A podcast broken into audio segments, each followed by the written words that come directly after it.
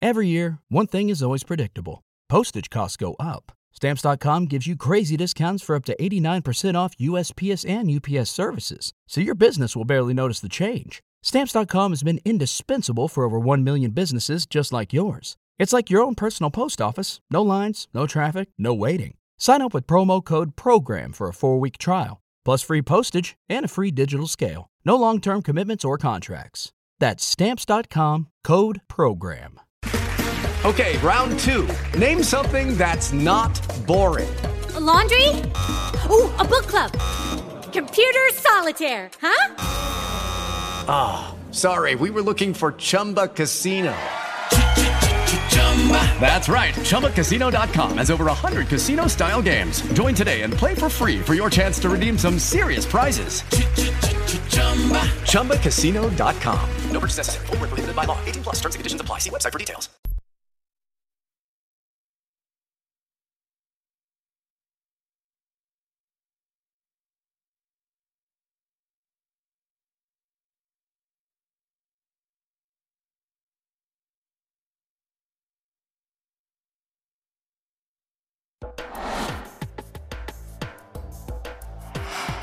96.5 FM. Radio 3.0. Una emisora de Radio Educación. La Radio Cultural de México.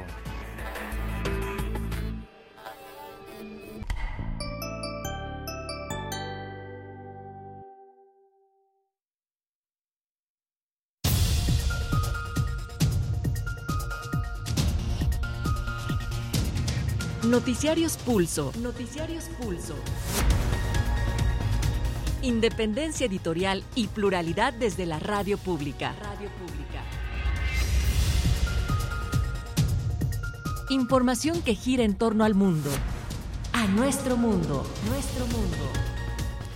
¿Qué tal? ¿Cómo está? Bienvenida, bienvenido a su noticiario Pulso de Radio Educación. Estas son las noticias del jueves 29 de febrero del 2024. Este día que nos regala el calendario solar y por supuesto que va una felicitación para todos los cumpleañeros de este día, los eternos jóvenes. Saludamos por supuesto con muchísimo gusto a todas nuestras audiencias que nos sintonizan en las estaciones que se enlazan con este noticiario en la República Mexicana, en los Estados Unidos y a todas las personas que nos siguen a través de nuestras redes sociodigitales. Por supuesto, también va un cordial saludo para los que nos están sintonizando a través de nuestras cinco frecuencias de radio, de Radio Educación, 96.5 de FM, 1060 de AM, la señal eh, de la radio centenaria, en Mérida por la señal Cuculcán en el 107.9 de FM, la señal Cultura Sonora en el 104.3 de FM en Hermosillo, Sonora, y en la señal Cultura Michoacán en Morelia en el 95.3 de FM. A nombre de todo el equipo les saluda Lénica Ávila. Comenzamos. El gobierno de México aseguró que no romperá relaciones con el gobierno canadiense por la reinstalación de visas a mexicanos y ya analiza aplicar la misma medida a Canadá. Así lo comunicó la Secretaría de Relaciones Exteriores. En ese contexto, el presidente Andrés Manuel López Obrador ve poco probable la realización de la cumbre trilateral debido a los procesos electorales que hay tanto en México como en los Estados Unidos presenta Claudia Sheinbaum, candidata presidencial de la coalición Sigamos Haciendo Historia, al equipazo que la acompañará en los 90 días de campaña que arrancará mañana en el Zócalo Capitalino. Entre ellos se encuentra el ex canciller Marcelo Ebrard mientras que la candidata de la oposición, Xochil Gálvez, reiteró que comenzará su campaña en Fresnillo, Zacatecas, porque no todo está bien en ese ámbito a nivel federal y por la noche de mañana en Lagos de Moreno, Jalisco, inicia la campaña el candidato presidencial de Movimiento Ciudadano, Jorge Álvarez Maínez. Inaugura el presidente Andrés Manuel López Obrador el tramo del tren Maya que va de Cancún a Playa del Carmen. Ahí el mandatario federal confirmó que se han enterrado en cavernas y ríos subterráneos pilotes de acero, pero aclaró que estos no dañan el medio ambiente porque están recubiertos de materiales que no provocan impactos negativos. Y en el mundo, una tragedia terrible. Nuevamente, la ofensiva de Israel sobre la población civil de la Franja de Gaza genera indignación por el asesinato de por lo menos 104 civiles que esperaban alimentos y que fueron acribillados por el ejército israelí. Esto ocurre en momentos que la Organización de las Naciones Unidas alerta sobre la hambruna que se vive. El presidente de Rusia, Vladimir Putin, no descarta un posible ataque nuclear a los países europeos si estos envían tropas a luchar en la guerra de Ucrania, como lo propuso el presidente de Francia, Emmanuel Macron. Guatemala no puede volver a tolerar la corrupción, así lo aseguró el presidente Bernardo Arevalo al presentar la Comisión Nacional que combatirá ese flagelo. Con ello, el nuevo dirigente cumple una de sus promesas de campaña. ¿Ya tienes nuestro WhatsApp? 55 12 33 29 15. Comunícate con nosotros, envíanos un mensaje de voz. Lo transmitiremos en las emisiones de nuestros noticiarios Pulso.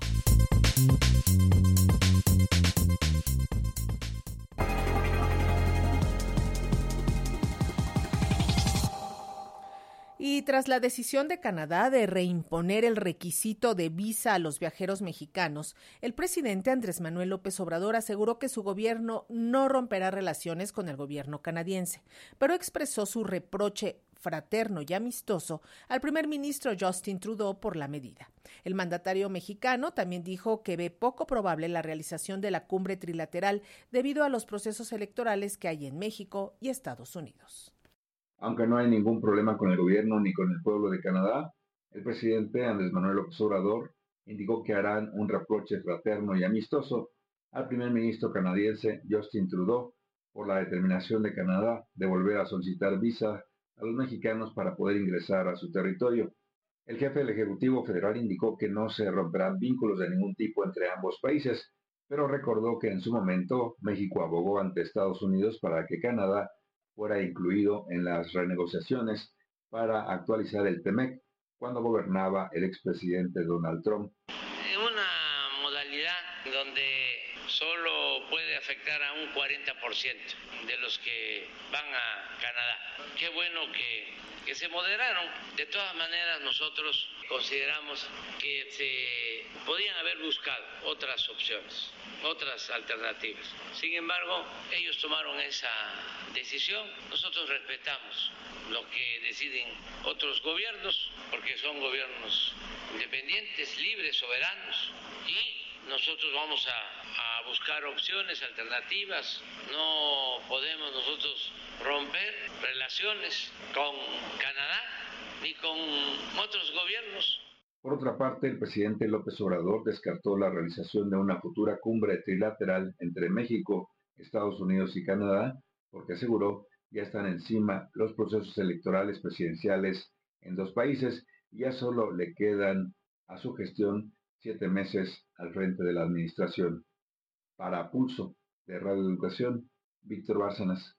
Y luego del anuncio del gobierno de Canadá de reimponer visas a turistas mexicanos, la Secretaría de Relaciones Exteriores anunció que podría tomar la misma medida. En un comunicado informó que el gobierno de México fue notificado que a partir de las 22.30 horas del día de hoy, 29 de febrero, Canadá incrementará los requisitos de viaje para las personas mexicanas. Las solicitudes de autorización electrónicas deberán ir acompañadas de la existencia de una visa estadounidense vigente o de una visa canadiense en los últimos 10 años. Y en más información relacionada con la migración, la Comisión Interamericana de Derechos Humanos analiza por primera vez este flagelo, la migración forzada, producto del cambio climático. En entrevista con los noticiarios Pulso de Radio Educación, Dinora Arceta, ella es coordinadora de incidencia en el Instituto para las Mujeres en la Migración y MUMI, una de las organizaciones que forma parte de esta audiencia, comparte cómo afecta la migración climática a las poblaciones más vulnerables. Desde las organizaciones hemos documentado que en América Latina y el Caribe la emergencia climática es un disparador de desplazamiento forzado y es muy preocupante porque se suma a desigualdades estructurales de la región, ¿no? Que impacta sobre todo a poblaciones extremadamente vulneradas, como lo son las marginalizadas, eh, mujeres, etcétera, ¿no? Entonces, con esta audiencia esperamos que por primera vez se inicie una discusión seria desde el sistema interamericano, porque sí hay algunos instrumentos internacionales que hablan sobre los derechos de las personas migrantes o en situación de movilidad humana, pero nunca bajo un ente claro sobre qué sería la migración climática, ¿no? ¿Qué pasa con esas personas que ven vulnerados sus derechos con la degradación ambiental? ¿Qué tipo de protección deberían recibir ya estando pues desplazadas tanto interna como al cruzar fronteras? pero sobre todo pues que, que se fijen estándares que guíen a los estados pues para actuar de forma preventiva, ¿no? Porque en la región mucho de esto se da por el modelo extractivista de desarrollo, pues que despoja los recursos naturales y las comunidades. Pero sí, básicamente eso estamos esperando y pues esto se da en el marco de 40 años de la Declaración de Cartagena de Personas Refugiadas, por lo cual estamos esperando que también pues se luche contra la patrulla que muchas veces estas personas tienen, eh, o sea, se quedan en irregularidad migratoria o, sin nacionalidad, y pues que queremos avanzar hacia acciones concretas. Sobre los casos que se presentan a la CID, están documentados eh, como casos como el de la comunidad del Bosque, allá en Tabasco, México. Al respecto, abunda Dinora Arceta, coordinadora de incidencia en el Instituto para las Mujeres en la Migración, IMUMI digamos, hay huracanes, el aumento del nivel del mar, erosión costera, sequías, inundaciones, que junto a las prácticas que son racistas de despojo y extractivismo, pues hacen que, mm, a diferencia de otras migraciones, pues las personas se desplacen porque pues ya no hay, digamos, este medios de vida en sus comunidades o también pues de forma completamente física, la comunidad pues desaparece. En esta audiencia eh, está participando representantes de, la comunidad del Bosque en Tabasco, por ejemplo, en donde pues es un territorio que completamente se perdió, ¿no? O sea, los efectos del cambio climático desvanecieron eh, la comunidad y por lo tanto ahora pues tienen que emprender un nuevo proyecto de vida en un nuevo territorio, ¿no? Porque realmente podría traer riesgos a su integridad física al quedarse. Entonces, a esto, pues esto es muy diferente a otro tipo de migración, la económica, por violencia, ¿no? Que es la que más vemos últimamente, porque pues en, ese tipo de migraciones, pues realmente sigue habiendo una conexión, pues con el territorio de origen, ¿no? Pero en estos casos de migración climática, pues puede que se pierda completamente pues por los efectos de la naturaleza, entonces el derecho a pertenecer en las comunidades pues se ve vulnerado, pues en muchas ocasiones ya no puedes permanecer en tu territorio, ya no puedes volver, ya no tienes una conexión tanto cultural como histórica este, con el espacio. Estábamos escuchando a Dinora Arceta, coordinadora de incidencia en el Instituto para las Mujeres en la Migración, IMUMI. Y ahora sí, se están calentando los motores para las campañas electorales. Este mediodía presenta Claudia Sheinbaum, candidata a la presidencia de la coalición Sigamos Haciendo Historia, a su equipo de campaña para arrancar mañana 1 de marzo a las 16 horas en el Zócalo de Ciudad de México. Mario Delgado, el dirigente nacional de Morena, encabezará su equipo como coordinador general de campaña.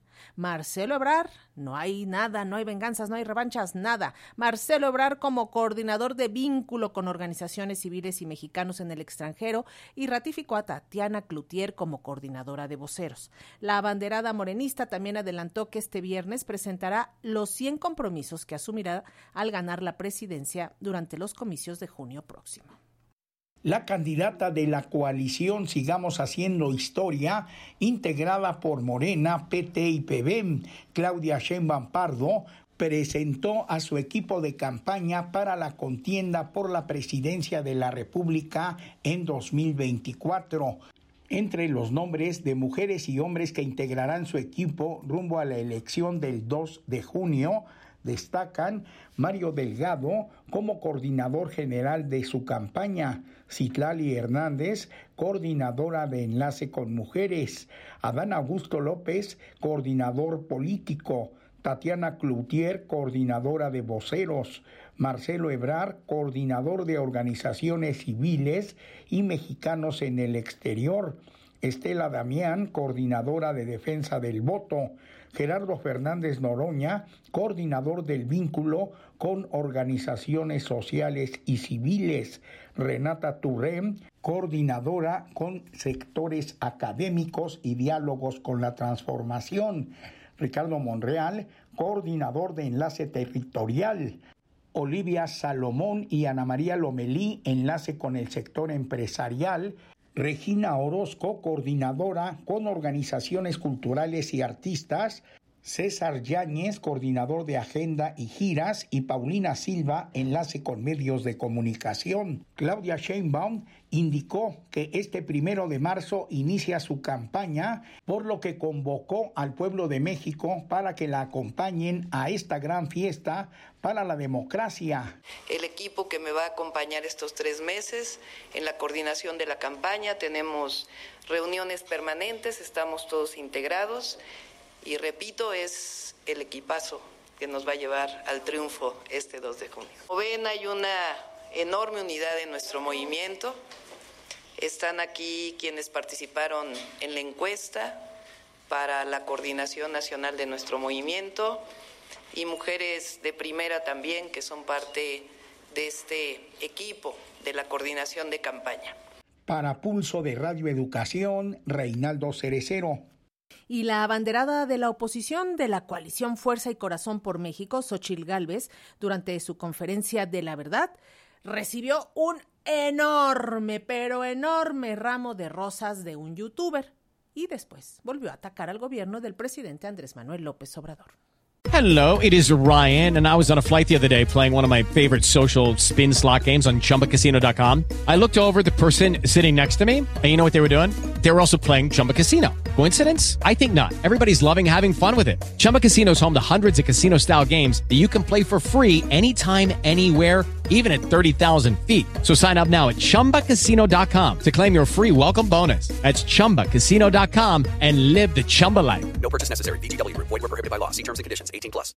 A unas horas de iniciar su primer evento de la campaneta en Fresnillo, Zacatecas, una de las ciudades más inseguras del país, la candidata presidencial de la coalición Fuerza y Corazón por México, Xochil Galvez Ruiz, aseguró que no todo está bien en materia de seguridad, como sostiene el gobierno federal durante la mañaneta o conferencia de la verdad, ya que a partir del primero de marzo inician los 90 días de campaña en la disputa por la presidencia de la República, Galvez Ruiz dejó en claro que formulará propuestas y responderá los ataques que reciba por parte del presidente Andrés Manuel López Obrador.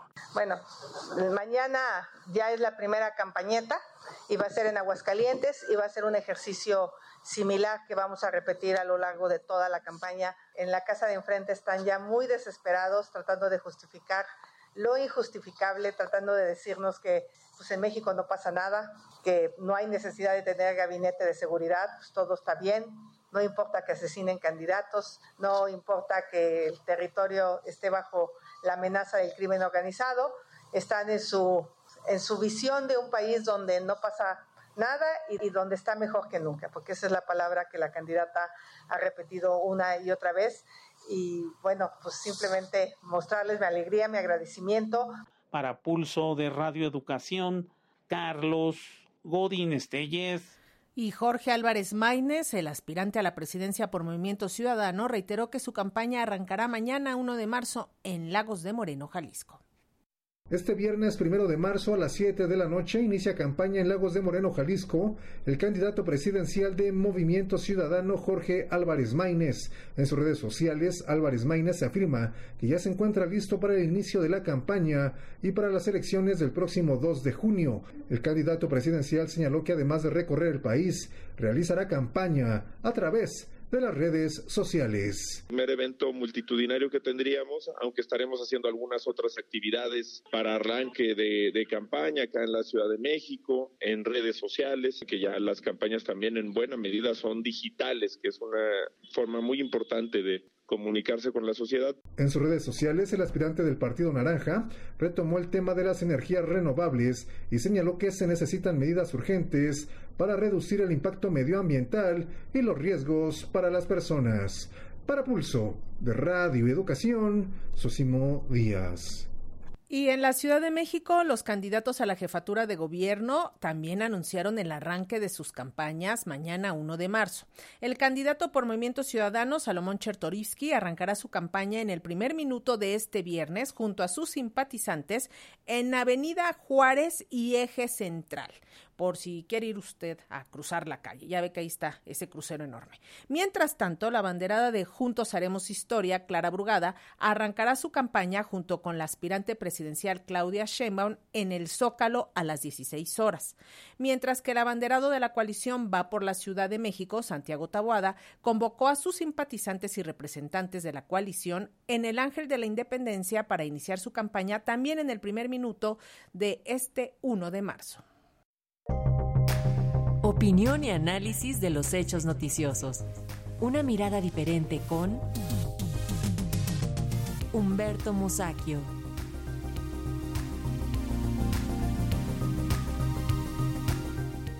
Y ya está con nosotros en la plataforma digital nuestro comentarista Humberto Musacchio para darnos su opinión sobre si la Ciudad de México se está yendo a la derecha. A ver, ¿tú cómo la ves, Humberto? Bueno, buenas tardes. Para empezar, querida Lénica.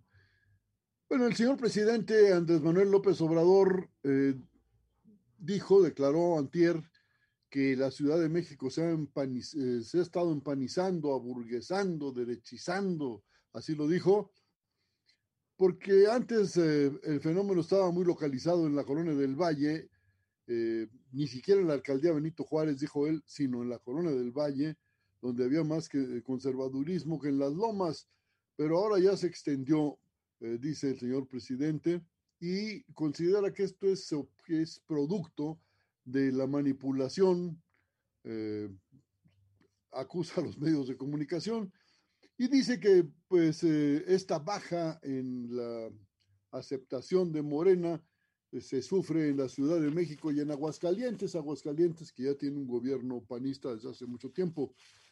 Eh, y bueno, seguramente tendrá algunos eh, datos, otros datos, como se acostumbra a decir el señor presidente, porque es una declaración sumamente pesimista. Si acepta que están perdiendo votos Morena en la Ciudad de México, bueno, creo que eso debe preocupar y mucho a la militancia.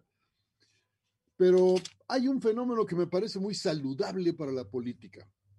Eh, tanto el jefe de gobierno como la candidata a, hacerlo, a, sucederlo, o esto es, me refiero a Martí Batres y a Clara Brugada, hicieron declaraciones eh, que no concuerdan con las del presidente. Dicen que, pues por supuesto, la derecha está agarrando de todo para tratar de salir adelante. Pues bueno, eso es esperable. La derecha tiene y cada partido pues tiene su función, tiene su papel, hace lo que es esperable. Pero en este caso, pues sí, van a, usar todos los recursos a su alcance, como los usa también Morena para sonarle a la oposición. Pero lo importante aquí es que tanto Martí Batres como Clara Brugada mostraron que no están de acuerdo con el señor presidente porque para ellos no hay esa derechización, sino por el contrario, dice Martí Batres, PAN y PRI juntos no han logrado nunca tener la votación de Morena, lo cual eh, es un dato que hay que tener muy presente. Eh, dice que la población de la Ciudad de México está informada y efectivamente, de acuerdo con otros datos que yo tengo, la población de la Ciudad de México es la más informada de la República y hay buenas razones para eso. Es la ciudad donde hay más periódicos, canales de televisión, estaciones de radio, y lógicamente así es. Por eso dicen, pues, eh, eh, dice Clara Brugada que no cree que se estén yendo eh, los votantes hacia el PAN. Yo también lo creo. Y me parece que es poco político, digamos, poco productivo en términos políticos, anunciar que se han perdido o que se ha derechizado el país, que la oposición va ganando posiciones, va ganando público Creo pues que no es lo más recomendable para una campaña electoral, pero en esta campaña estamos viendo las cosas más extrañas. Eh, yo supongo que Clara Brugada, que es una mujer que ha impulsado, pero de manera muy seria, la cultura y, la protección de, eh, género eh, en favor de las mujeres, pues tiene también amplias posibilidades de ganar. Es una mujer que viene de abajo, es una mujer de trabajo Yo creo que le va a ganar el señor Tabuada, que está el candidato de la oposición, que está ligado al cártel inmobiliario. Pero eso lo vamos a ver. Yo sencillamente no recomiendo esas declaraciones. Así la veo, mi querida Lénica. Eh, creo pues que hay que andarse con cuidado. Pues sí. Muchísimas gracias, Humberto. Un abrazo. Buenas tardes. Hasta luego. Hasta luego.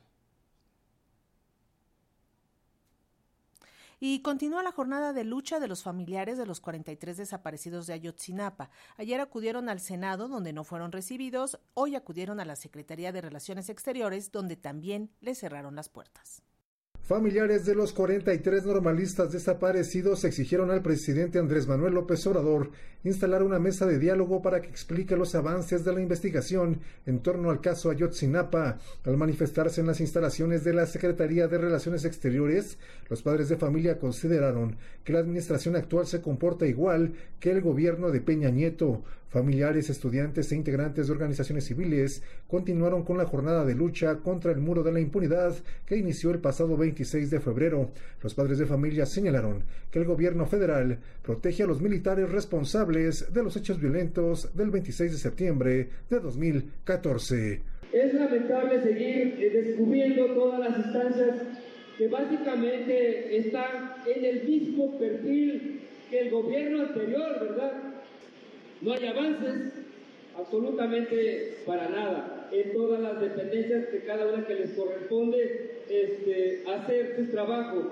Le decimos al presidente de la República Mexicana, Andrés Manuel López Obrador, que existe una cuenta pendiente con los padres y madres de los 43. Tú haces mención de que tú llevas la investigación, entonces abre una mesa donde podamos vernos la cara de frente y nos expliques qué está pasando, porque tú manipulas al fiscal especial que pusiste a modo. Los padres de familia señalaron que hasta el momento no han recibido ninguna respuesta a su petición de que el presidente López Obrador los reciba. El abogado de los familiares, Vidulfo Rosales, señaló que el actual gobierno está más enfocado en lograr el triunfo electoral el próximo mes de junio.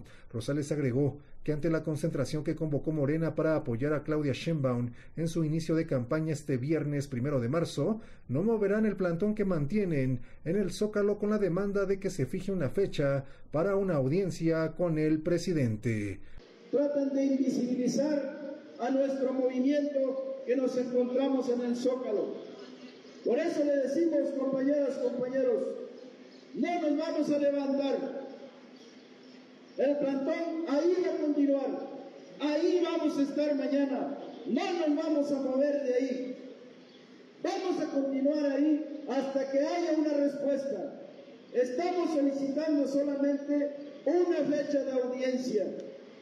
Y de ese, de esa demanda y de ese punto no nos moveremos, compañeras y compañeros, permaneceremos. Para Pulso de Radio y Educación, Sosimo Díaz pues ya veremos qué sucede en las próximas horas, a ver si le dan audiencia a los familiares de los padres de Ayotzinapa para que muevan su plantón. Si no, pues mañana que sea el evento de Claudia Sheinbaum, vamos a ver qué puede suceder. Por otra parte, la senadora de Movimiento Ciudadano y coordinadora de campaña de Jorge Álvarez Maínez, Laura Ballesteros, presentó una iniciativa para frenar la violencia política de género en contra de las aspirantes a un cargo de elección popular, ya que en cuentas falsas se publican comentarios misóginos y sexistas que buscan minar y denigrar su trabajo como mujer política. En el Senado de la República se presentó una iniciativa que tiene la finalidad de tipificar la violencia política de género en el ámbito digital la cual utiliza un lenguaje que hace apología de la violencia sexual y la cultura misógina que puede derivar en violencia política al utilizar la intimidad sexual de las mujeres para perjudicarlas políticamente. Refirieron que un reporte de la organización Luchadoras MX documentó durante el proceso electoral del año 2018 las agresiones en contra de mujeres candidatas, quienes manifestaron haber padecido expresiones discriminatorias, amenazas, desprestigio, suplantación de identidad, difusión de imágenes íntimas y difusión de información personal.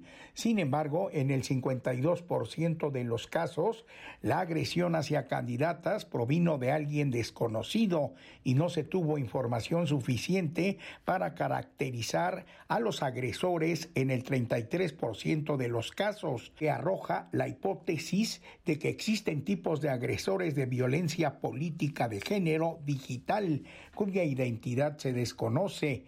Existen precedentes del Tribunal Electoral en el que especifican que el hecho de la imposibilidad de no identificar a los o a las responsables de este tipo de contenidos de violencia política de género no puede traducirse en la imposibilidad jurídica de tomar medidas en contra del acto concreto. Así lo explicó la senadora de Movimiento Ciudadano, Laura Ballesteros apuntó que es importante destacar que este tipo de violencia se da dentro de la cultura patriarcal en la que vivimos. El machismo trata de minimizar e invisibilizar a las mujeres en sus logros, en sus posiciones y en su trayectoria profesional. El machismo toma muchas formas. Hablarle a las mujeres con diminutivos, desconocer sus grados académicos y sus posiciones políticas, agregó. Por ello, la iniciativa busca contemplar la violencia política de género en el ámbito digital, en la Ley General de Acceso a las Mujeres a una vida libre de violencia y en la Ley General de Instituciones y Procedimientos Electorales. Para Pulso de Radio Educación, Reinaldo Cerecero. Y en su último día de inauguraciones públicas previo al inicio de las campañas electorales, el presidente Andrés Manuel López Obrador dio el banderazo de salida al tramo del tren Maya que va de Cancún a Playa del Carmen. El mandatario federal dijo que esta obra servirá no solo para visitar las hermosas playas de la península de Yucatán, sino para conocer la cultura maya y con alegría dijo, me siento galán al presumir los alcances del tren y la cultura mexicana. With lucky landslots, you can get lucky just about anywhere. Dearly beloved, we are gathered here today to. Has anyone seen the bride and groom?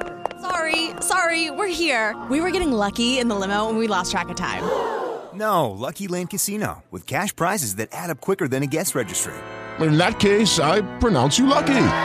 Play for free at LuckyLandSlots.com. Daily bonuses are waiting. No purchase necessary. Void where prohibited by law. 18 plus. Terms and conditions apply. See website for details. Hello, it is Ryan, and I was on a flight the other day playing one of my favorite social spin slot games on ChumbaCasino.com. I looked over the person sitting next to me, and you know what they were doing? They were also playing Chumba Casino. Coincidence? I think not. Everybody's loving having fun with it. Chumba Casino is home to hundreds of casino-style games that you can play for free anytime, anywhere even at 30,000 feet. So sign up now at ChumbaCasino.com to claim your free welcome bonus. That's ChumbaCasino.com and live the Chumba life. No purchase necessary. VGW. Void prohibited by law. See terms and conditions. 18 plus. En el marco de la inauguración del tramo 5 Norte y 5 Sur de 45.6 kilómetros de Cancún a Playa del Carmen del Tren Maya, el presidente Andrés Manuel López Obrador dio su conferencia de prensa en la estación Cancún Aeropuerto del Tren Maya en Quintana Roo. El jefe del Ejecutivo Federal aseguró estar muy contento por la inauguración de esta etapa del Tren Maya, que potencia el desarrollo regional y permite a los miles de turistas se internen y conozcan maravillas del sureste como la zona de Calakmul. Indicó que el Tren Maya es la obra más importante del mundo con la construcción de 1.554 kilómetros de vía férrea, electrificada de doble vía y con trenes modernos que revertirán el decrecimiento económico que la zona tuvo durante la etapa del neoliberalismo por la falta de oportunidades y apoyos gubernamentales. Ahora con el tren no es nada más el disfrute de las bellas playas del Caribe, es conocer la grandeza cultural, las zonas arqueológicas de la gran cultura maya. Es la segunda reserva natural de América Latina después de la Amazona. Todo lo que es Calakmul es un millón quinientas mil hectáreas de selva. Es algo impresionante, flora, fauna nativa.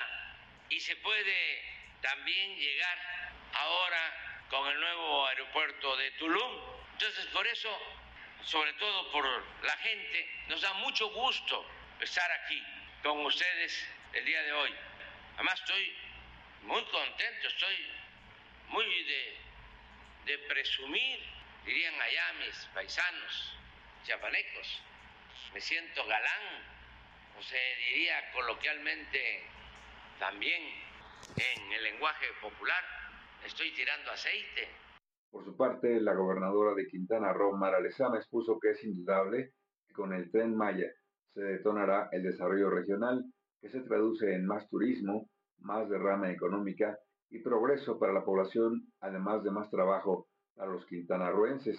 Especificó que ello es posible por la inversión de 50 mil millones de pesos en obra pública que implica la construcción del tren Maya en la zona de Quintana Roo.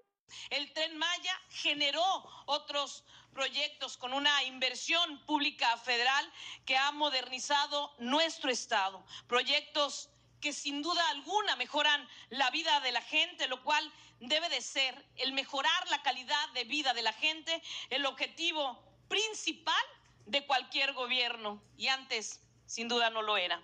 Y que también a través de esta inversión se ha mejorado la competitividad de Quintana Roo como destino turístico de clase mundial en un mundo cada vez más complejo, en un mundo cada vez más competido. Y esta capacidad de competir, el lograr poder competir, el lograr, lograr tener más atractivos, el lograr que esas personas que vienen en esos aviones que escuchamos en cada momento ir y venir, desciendan de, esa, de ese aeropuerto y lleguen a esta estación y conozcan eh, todos los atractivos turísticos y los atractivos que tenemos en los rincones de nuestro eh, estado, esta capacidad de competir es sumamente importante porque significa desarrollo económico y social, porque significa progreso, porque significa más trabajo y mejor calidad de vida para las y los quintanarroenses que son, insisto, el objetivo central de nuestro gobierno, de este gobierno de la transformación profunda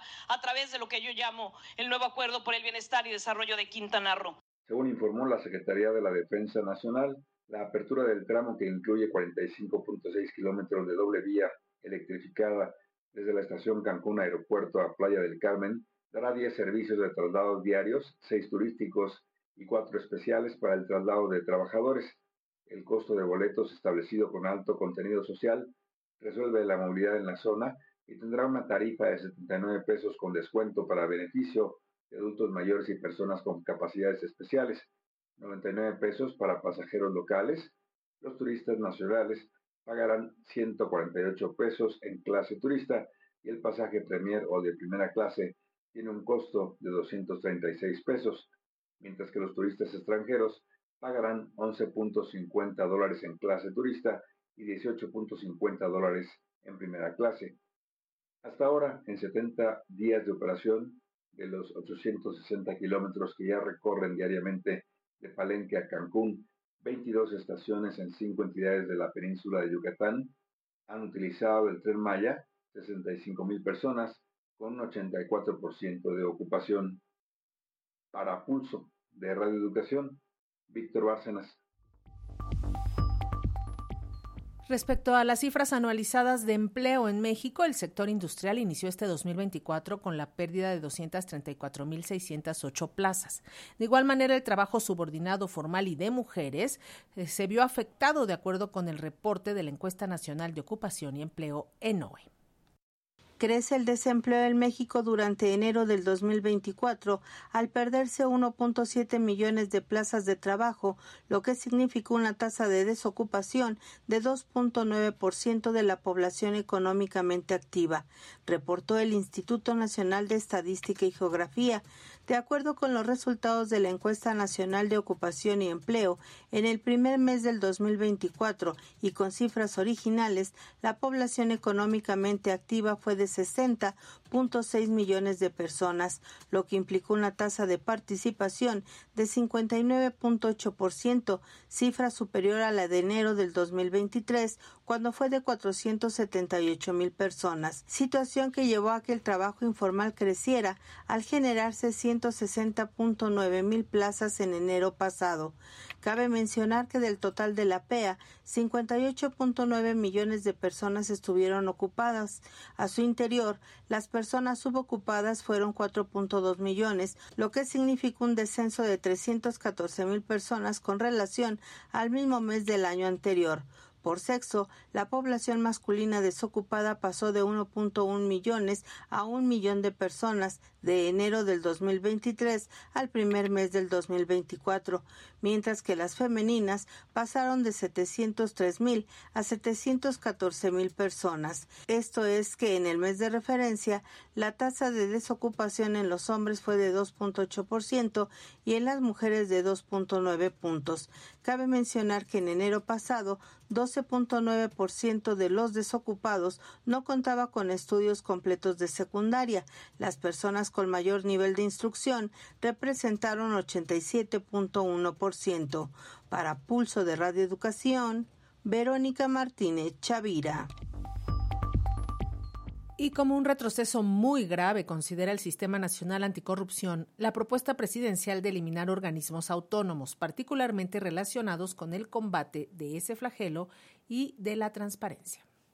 La iniciativa presidencial de desaparecer a los organismos autónomos es un retroceso en la lucha contra los actos de corrupción en el país, advirtió la presidenta del Comité Coordinador del Sistema Nacional Anticorrupción, Magdalena Verónica Rodríguez Castillo. Durante la sesión ordinaria 2024 del sistema, su titular dijo que este mecanismo quedaría vulnerado, por lo que llamó a la sociedad civil y al Poder Legislativo, entre otros, a revisar la iniciativa antes de permitir este retroceso. Me refiero a la iniciativa de ley presentada por el Ejecutivo Federal, la cual vulnera no solo a la Secretaría Ejecutiva, sino al Comité de Participación Ciudadana y, en consecuencia, a todo el sistema nacional anticorrupción. Al respecto, hago un llamado a la sociedad civil, a las personas servidoras públicas y al Poder Legislativo y a todos los actores en general involucrados para que se insista en revisar a fondo la propuesta de simplificación orgánica que contiene esta iniciativa ya que el impacto que conlleva sería un retroceso muy grave en la lucha contra la corrupción. Rodríguez Castillo llamó a seguir con la construcción de la agenda contra la corrupción de manera conjunta y colaborativa entre la sociedad y los organismos encargados de vigilar que no se cometan estos actos fuera de la ley. En la misma sesión, el presidente del Instituto Nacional de Transparencia, Adrián Alcalá Méndez, en un mensaje videograbado, asentó que el combate a este flagelo es crucial para el buen desempeño de las instituciones públicas del país, ya que la percepción ciudadana es de desconfianza hacia las autoridades de todos los niveles, lo cual es cada vez más notorio. Por ello es necesario que al interior del sistema se aborden problemas y asuntos urgentes a fin de discutirlos y dar salida a los mismos de forma directa, indicó Alcalá Méndez. Para Pulso de Radio Educación, Martín Marcos Velasco. ¿Ya tienes nuestro WhatsApp? 55 12 33 29 15 comunícate con nosotros, envíanos un mensaje de voz. Lo transmitiremos en las emisiones de nuestros noticiarios Pulso.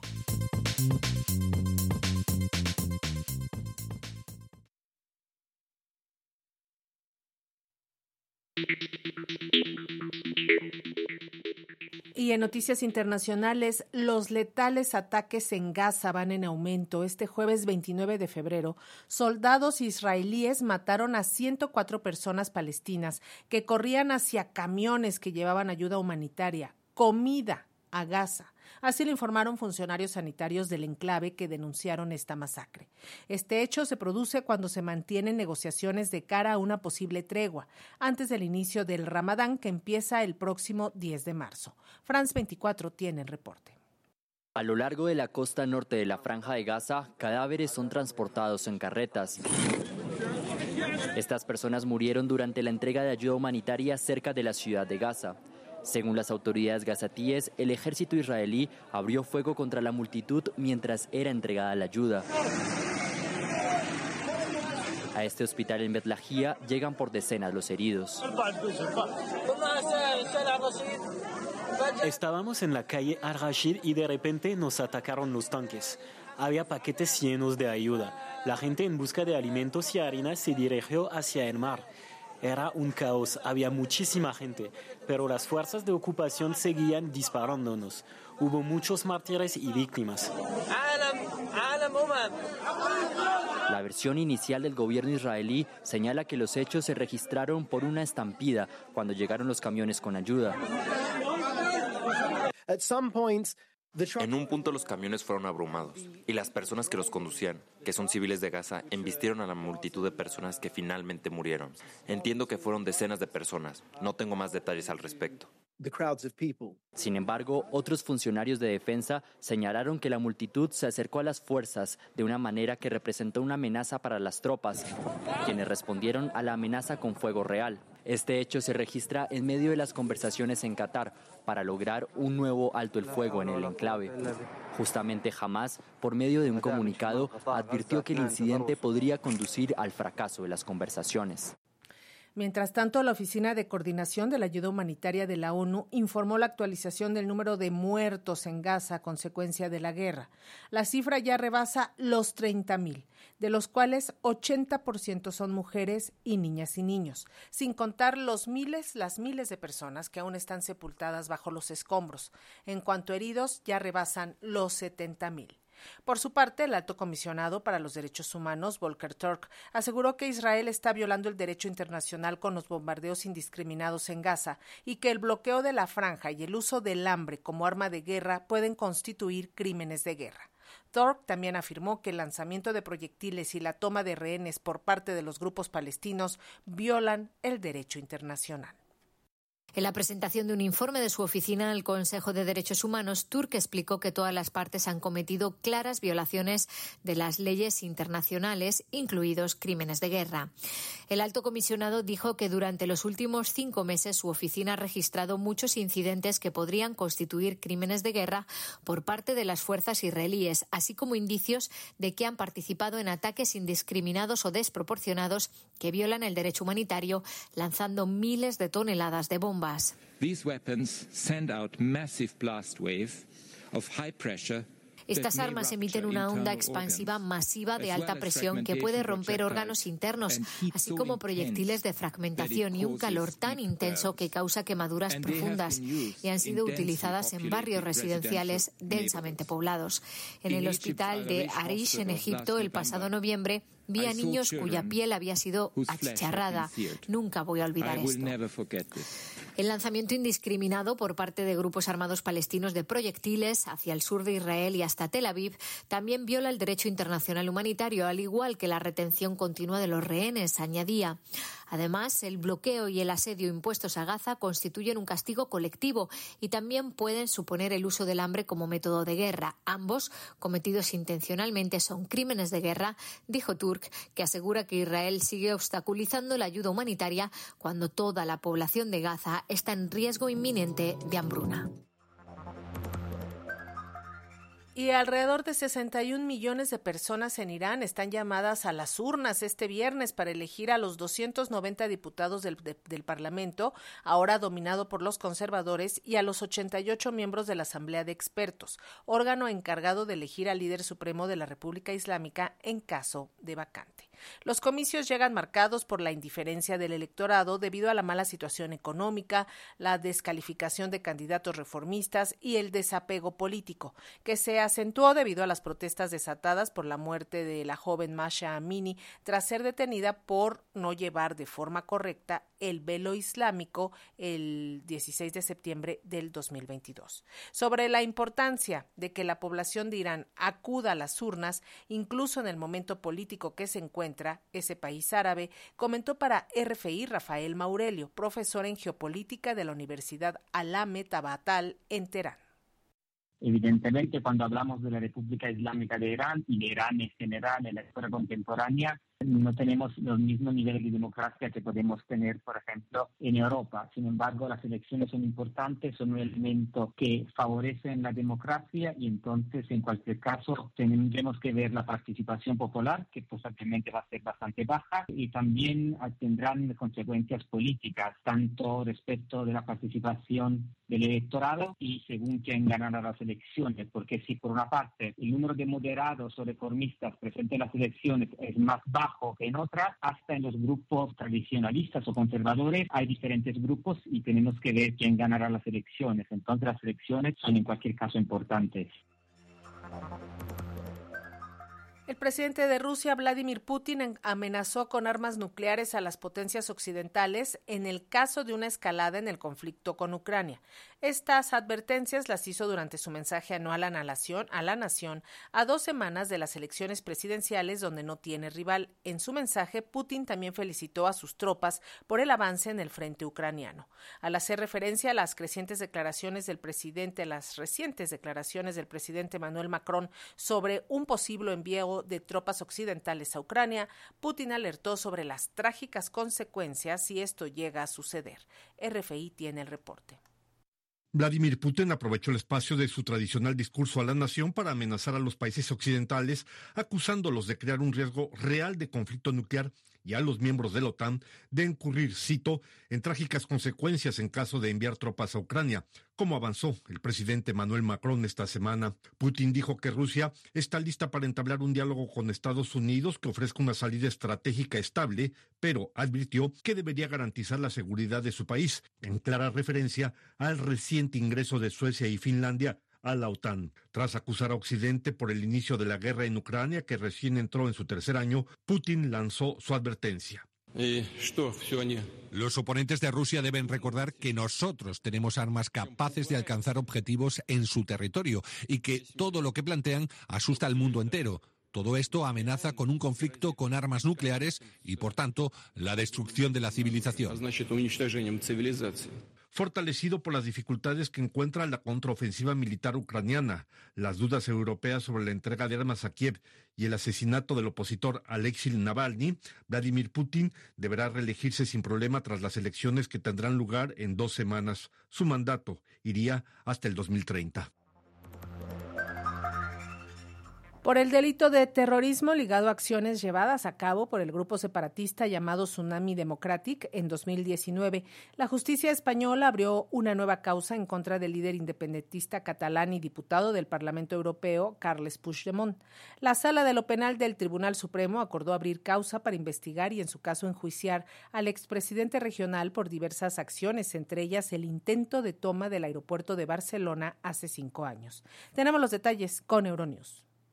El Tribunal Supremo Español investiga por terrorismo al expresidente catalán Carles Puigdemont. El argumento del Supremo es que el eurodiputado podría haber evitado los disturbios que se produjeron en las calles tras la sentencia del proceso sobre la independencia de Cataluña. Una decisión que choca con el criterio de la Fiscalía, que no ve delito en la actuación del hoy eurodiputado, que ha calificado de rocambolesca la decisión del Supremo, al que acusa de querer intervenir en la vida política española. Puigdemont está prófugo de la justicia española desde 2017 y actualmente a disposición de la justicia belga.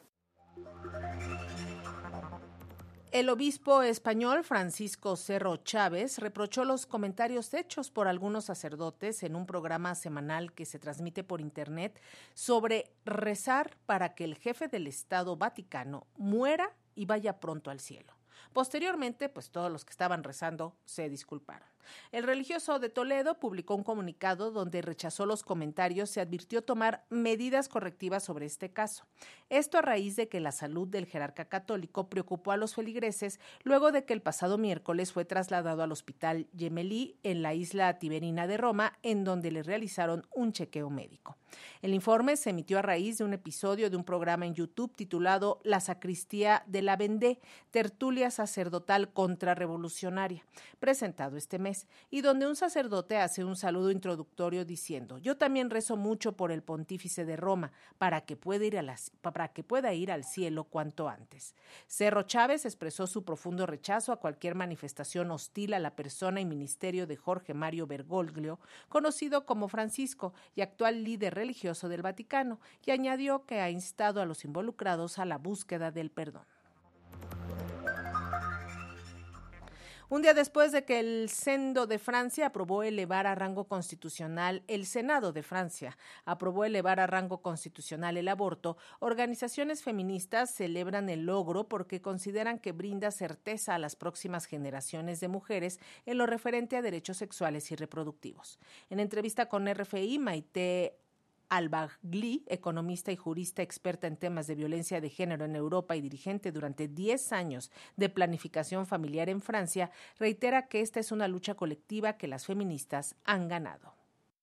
Primero que nada, una gran felicidad. Esto corresponde a una lucha, una lucha no solamente de hoy día, esta lucha es de las mujeres, el feminismo, desde hace muchos años. Primero, eh, por una ley de aborto en Francia, que es la loi Veil, y segundo, es todo un camino que hemos ido construyendo para llegar a convencer a los políticos de este país que el derecho al aborto tiene que estar constitucionalizado, porque vemos en todas las partes del mundo donde el aborto no es constitucionalizado y las políticas más oscuras, más de derecha, llegan al poder, es el primer derecho que se acaba. Entonces, bueno, el hecho que esté en la Constitución no te deja tranquila tampoco, pero más tranquila porque la Constitución es la ley de las leyes, entonces es más difícil cambiarlo. Ante el embate de la corrupción, Guatemala es un país que ha recuperado la sonrisa. Así lo aseguró en entrevista el presidente Bernardo Arevalo, quien este día presentó a las y los integrantes de la nueva Comisión Anticorrupción, que fue una de las promesas de campaña del nuevo dirigente. France 24 tiene la información. Librar a Guatemala de la corrupción es el objetivo de la nueva comisión presentada en el país. Se trata de una de las promesas de campaña del presidente Bernardo Arevalo y su lanzamiento se produce solo seis semanas después de su proclamación. Este gobierno no tolera la corrupción. Guatemala no puede volver a tolerar la corrupción. Queremos cambiar la historia la Comisión Nacional contra la Corrupción contará con seis funcionarios del Gobierno y seis miembros de la sociedad civil. Trabajarán para identificar y desarticular patrones de corrupción, elaborarán propuestas de reformas institucionales y legislativas y podrán denunciar actos anómalos en las entidades públicas. Guatemala ocupa el puesto 154 de 180 países del ranking de corrupción de Transparencia Internacional, mientras el 60% de su población vive en la pobreza. Los guatemaltecos, tristemente, hemos tenido que presenciar una horda de funcionarios públicos que salen del gobierno con cada vez más elevados e inexplicables patrimonios producto de negocios opacos y corruptos, mientras los servicios públicos esenciales siguen siendo víctima de condiciones cada vez más precarias. El país tuvo entre 2006 y 2019 la Comisión Internacional contra la Impunidad en Guatemala, disuelta por el expresidente Jimmy Morales porque sus investigaciones implicaron a su hermano y a su hijo y llegaron hasta otro expresidente, Otto Pérez, condenado por corrupción. Por razones políticas, en Nicaragua se llevan a cabo abusos que pueden ser considerados crímenes contra la humanidad, consideró la ONU. El gobierno de Nicaragua sigue perpetrando graves violaciones sistemáticas de los derechos humanos equivalentes a crímenes de lesa humanidad por razones políticas, aseguró un grupo de expertos. Durante 2023 hubo un aumento exponencial de violaciones que buscan incapacitar cualquier tipo de oposición a largo plazo, dijeron al presentar su informe al Consejo de Derechos Humanos. Escuchamos al presidente del grupo, Jean Simón. También concluimos que el presidente Daniel Ortega la vicepresidenta Rosario Murillo y altos funcionarios del Estado identificados deben ser sometidos a investigaciones judiciales por su posible responsabilidad en los crímenes, violaciones El informe señala que la persecución por parte del gobierno de Nicaragua de opositores reales o personas percibidas como tal se ha vuelto más sutil. Se perpetran violaciones, abusos y crímenes no solo para desmantelar los esfuerzos activos de la oposición, sino también para eliminar todas las voces críticas y disuadirlas a largo plazo. Además, la persecución se extiende más allá de las fronteras de Nicaragua al privar a los opositores de nacionalidad y persona jurídica, no facilitarles documentos oficiales o apoyo consular y otras medidas que impiden la reunificación familiar y que afectan a su capacidad de ganarse la vida. Y los ministros de Finanza del G20 se reunieron en Sao Paulo, en donde el anfitrión Fernando Haddad propuso una nueva globalización basada en reducir las desigualdades y combatir la evasión fiscal en la economía mundial. AFP tiene los detalles. Un plan de acción internacional para que los multimillonarios paguen una contribución impositiva justa. Ese fue el pedido hecho el jueves por el ministro de Hacienda de Brasil, Fernando Haddad, a sus colegas del G20. A pesar de los avances recientes, es un hecho incuestionable que los multimillonarios del mundo continúan evadiendo nuestros sistemas fiscales mediante una serie de estrategias. Haddad dijo que Brasil buscará elaborar una declaración del G20 sobre tributación internacional para la próxima reunión ministerial en julio. El gigante sudamericano sucedió a India en diciembre en la presidencia rotativa del grupo, cuyos miembros representan un 80% de la economía global. Brasil presiona al grupo para cooperar en política tributaria en medio de discusiones globales sobre la llamada carrera hacia el abismo, donde algunos países cortejan a las corporaciones y a los superricos con tasas impositivas ultra bajas. En 2021, los ministros de finanzas del G20 respaldaron una reforma fiscal global basada en dos pilares. Por un lado, resolvieron grabar a las grandes multinacionales, especialmente las tecnológicas, donde quiera que realicen sus ventas, para evitar la evasión fiscal digital. Por el otro, acordaron imponer una tasa mínima del 15%, independientemente de dónde se basen las empresas. Algunos incluso presionan por un tercer pilar que abordaría la evasión fiscal por parte de los multimillonarios.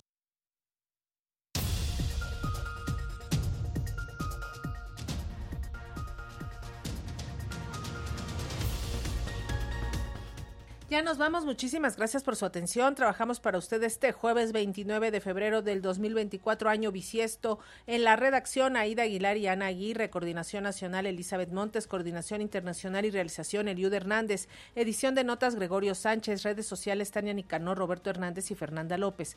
En el servicio social, Ernesto Vaca, atención de llamadas y WhatsApp, Gina Mesa, controles técnicos en cabina, Miranda Orijuela y Ramiro Romero. Y en la lectura de la información se despide Lenny Cávila. Que tenga una linda tarde.